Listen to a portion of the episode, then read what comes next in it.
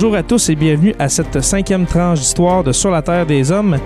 Je suis en compagnie de Tommy Girard pour une deuxième fois. Salut Tom, comment vas-tu? Va très bien, toi? Oui, ça va très bien. Passez une belle semaine? Good. Oh yes! Oui, dans la neige et le froid. oui, sûrement, c'est ça, j'allais dire. Dans le vortex dans lequel le, le- le Québec est, est prisonnier, c'est vraiment écœurant.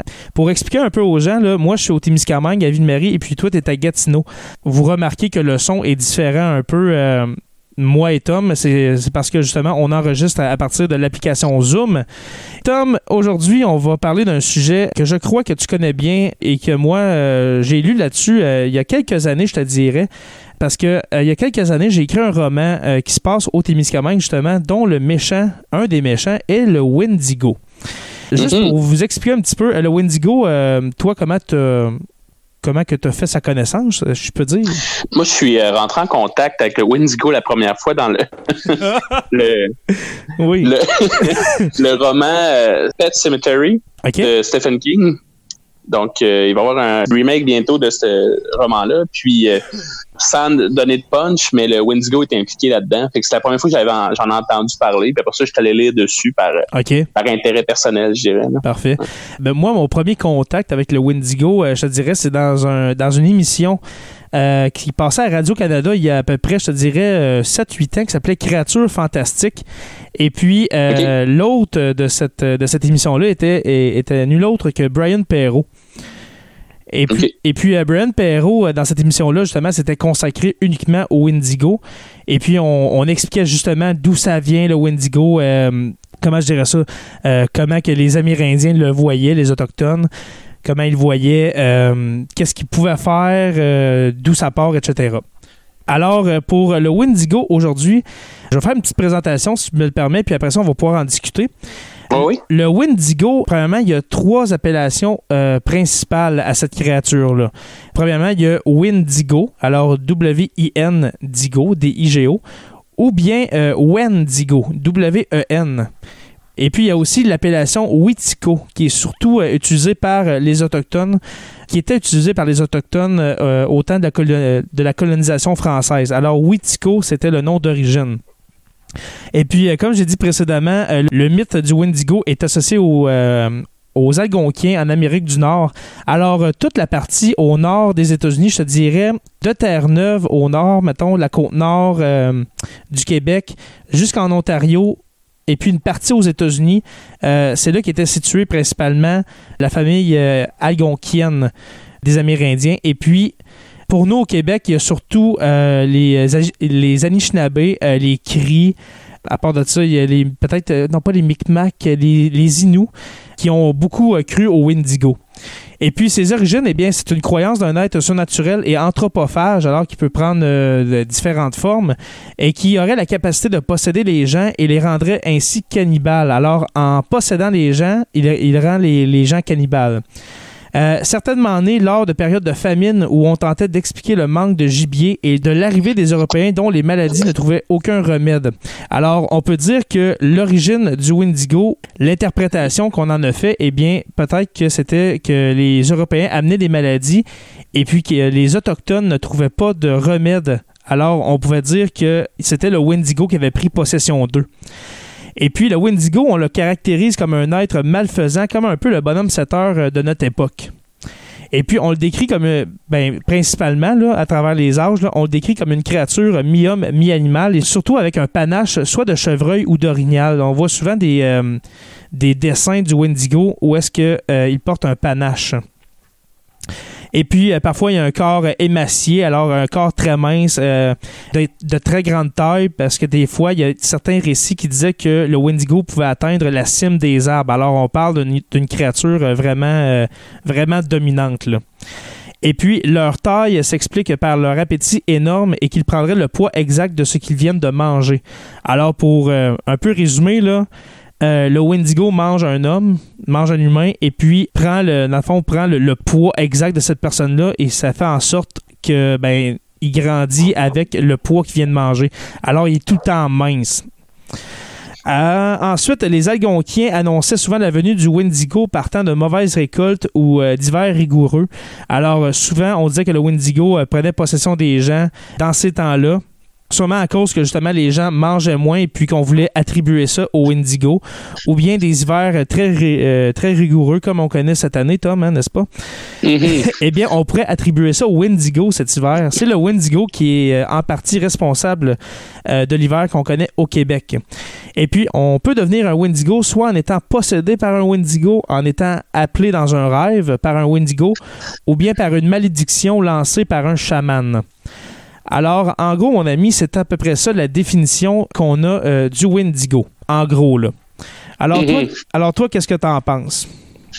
Ben, moi, ce que je trouve intéressant de ce mythe-là, c'est. euh, en fait, la fonction principale de tous les mythes, c'est de partager des valeurs, partager des, des, euh, des morales, des guides pratiques sur comment se comporter en société. Parce qu'il faut pas oublier que les Autochtones avaient pas de d'écriture, donc dans le sens, il n'y avait pas de transmission écrite de, euh, écrite pardon, de leurs connaissances. Mhm. Ce qui fait qu'il fallait qu'ils ils véhiculent à travers des, des récits euh, à l'oral. Exactement. C'était juste la tradition orale là, pour les Autochtones. là. Donc, à ce moment-là, euh, si on veut donner le, le tabou du cannibalisme, ben, il faut qu'on fasse porter une espèce de, de, de symbole odieux. Et à ce moment-là, je pense que c'est là que le Wendigo rentrait en ligne de compte. Mhm. Quand on dit les hivers rigoureux apportent le Wendigo, ben, c'est que faut, dans des contextes où les gens étaient chasseurs-cueilleurs, ça se peut que la chasse soit pas bonne. On a comme une idée euh, préconçue que ça allait toujours bien, puis qu'ils ils étaient toujours euh, Non, non, dans leur chasse. C'était comme aujourd'hui. Il y avait des, il y avait peut-être des semaines au complet où est-ce qu'ils n'apercevaient aucun gibier. Et puis là, ben, comme tu dis, c'est de trouver une espèce de bouc émissaire, si je peux dire. Et puis euh, là entre justement la légende du Wendigo. Mais c'est de dire, bon, euh, l'hiver s'en vient, elle va être difficile, fait que c'est sûr qu'on va être tenté par la famine. Puis là, à ce moment-là, ben, la tentation est forte de se tourner vers le cannibalisme Mhm. et ça devrait pas arriver. Fait que le Wendigo est comme une serre d'avertissement aux gens en disant, ben, si vous devenez cannibale, c'est que vous avez, euh, vous vous laissez envahir par cette espèce de pulsion-là qui est interdite, qui est un tabou. Mhm. Euh, on n'a pas le droit de manger les autres. Exactement. C'est comme pour expliquer justement un comportement, comme tu viens de dire, pour expliquer un comportement anormal, ben, eh bien, il fallait trouver euh, justement une raison plus spirituelle, euh, je te dirais. hein. Mhm.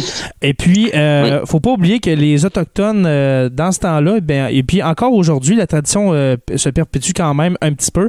Eh bien, c'est des sociétés quand même animistes. Alors, qu'est-ce que ça veut dire Mhm. animiste? C'est-à-dire que tout alentour d'eux a une âme.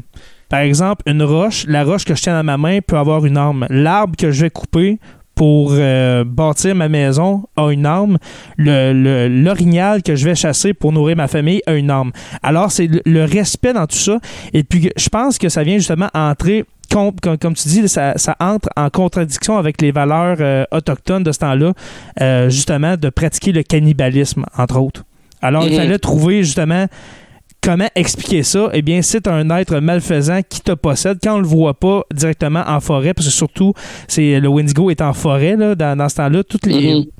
toutes les, les, les familles que je peux dire, ben pas toutes les familles, mais toutes les, euh, les tribus que j'ai mentionnées plus tôt, eh bien, c'est toutes euh, des tribus qui vivent euh, dans la forêt. C'est pas des, des ils sont pas sédentaires, c'est des nomades, alors ils sont, tout- sont tout le temps en forêt. Et puis quand ils ne voient pas le Wendigo, eh bien, tout simplement, il prend possession de toi si tu pratiques euh, le cannibalisme. Mhm.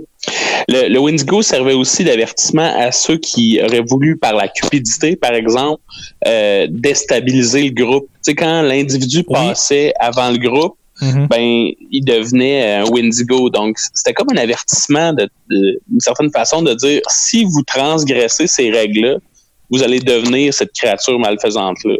Donc, faut pas vous les transgresser. Est-ce que tu fais un parallèle, je viens juste d'avoir ce flash-là, est-ce que tu fais un parallèle avec la religion catholique, avec euh, Satan?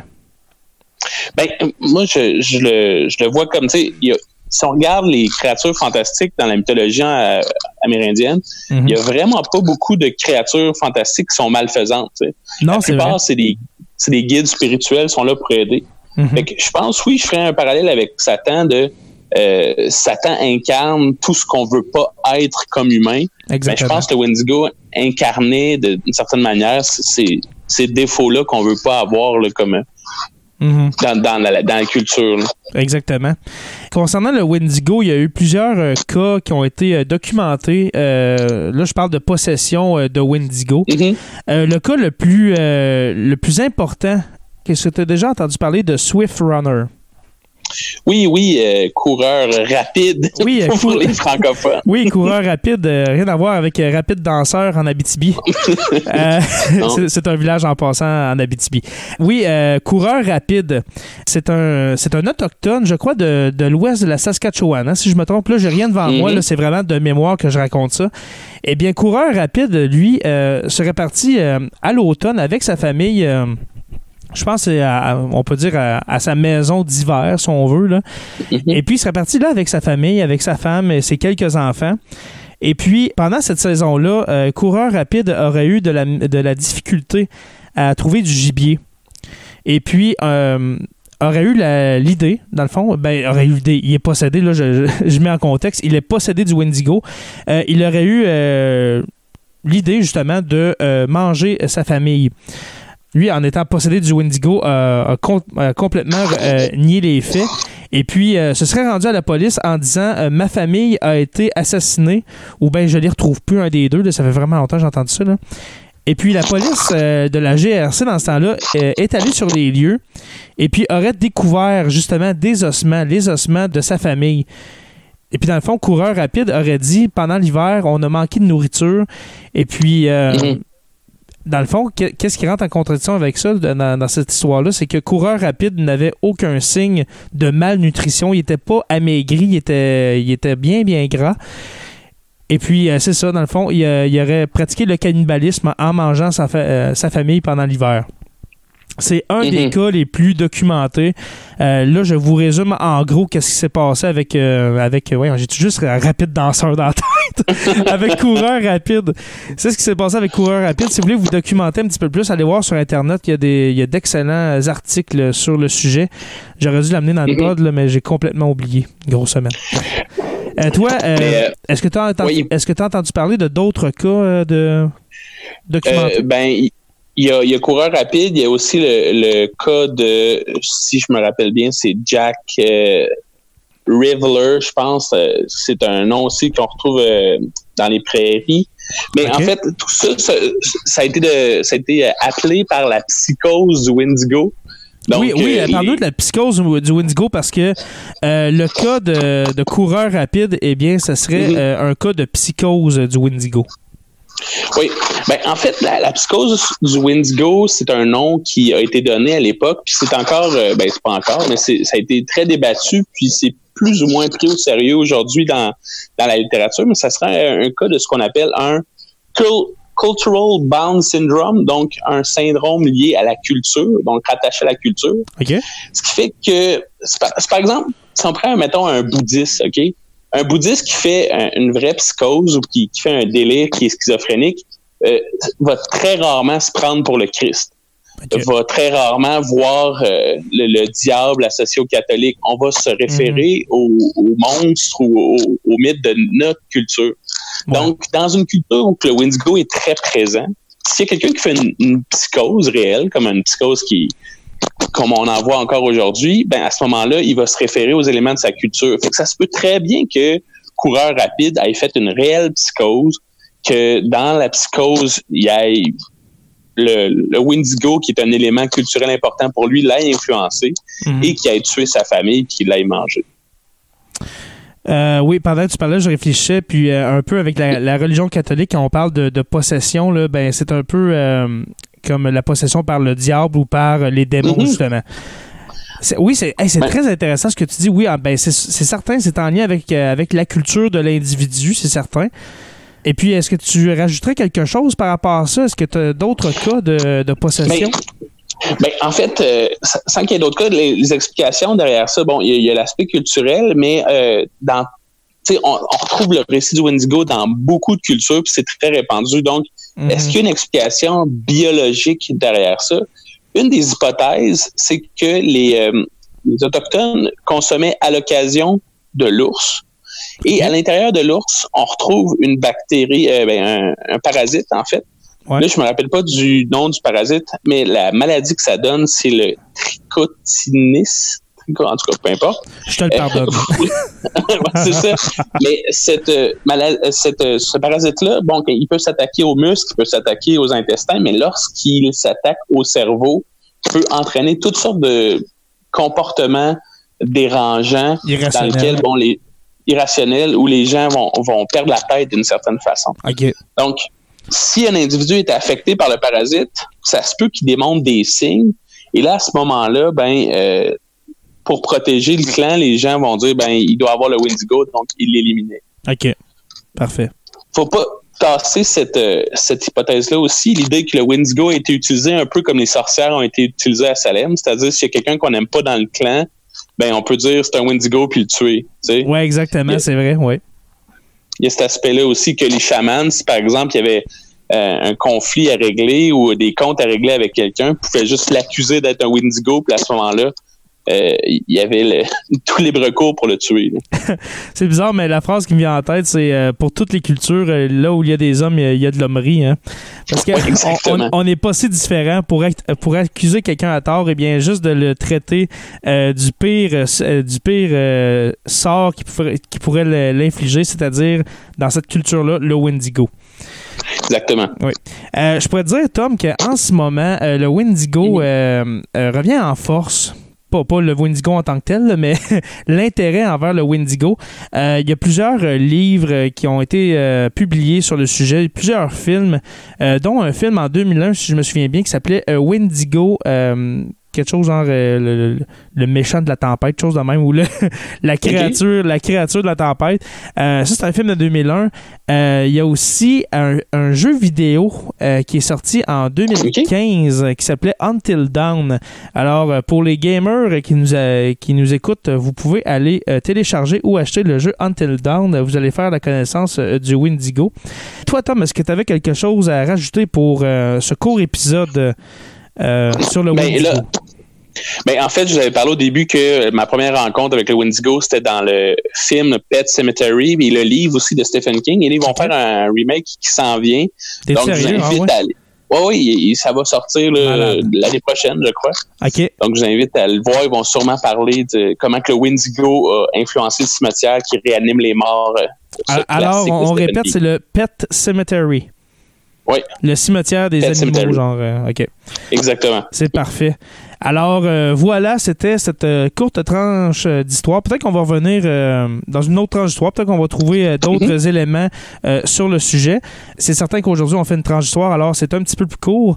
Tom, merci beaucoup d'être passé dans cette tranche d'histoire. Puis nous, on va se revoir pour le début de la saison 3 qui devrait commencer au début du mois de mars.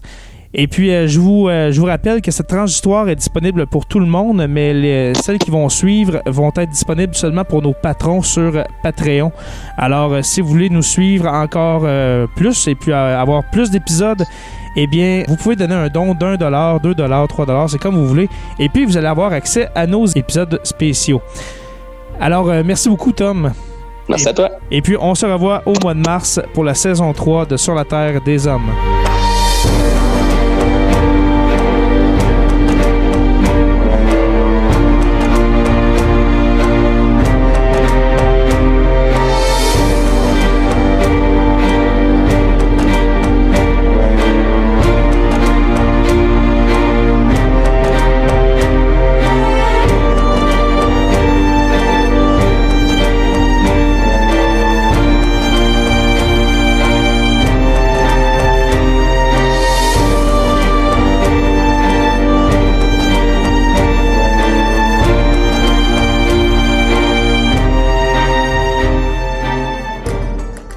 Tu veux participer à l'évolution de Production Podcast?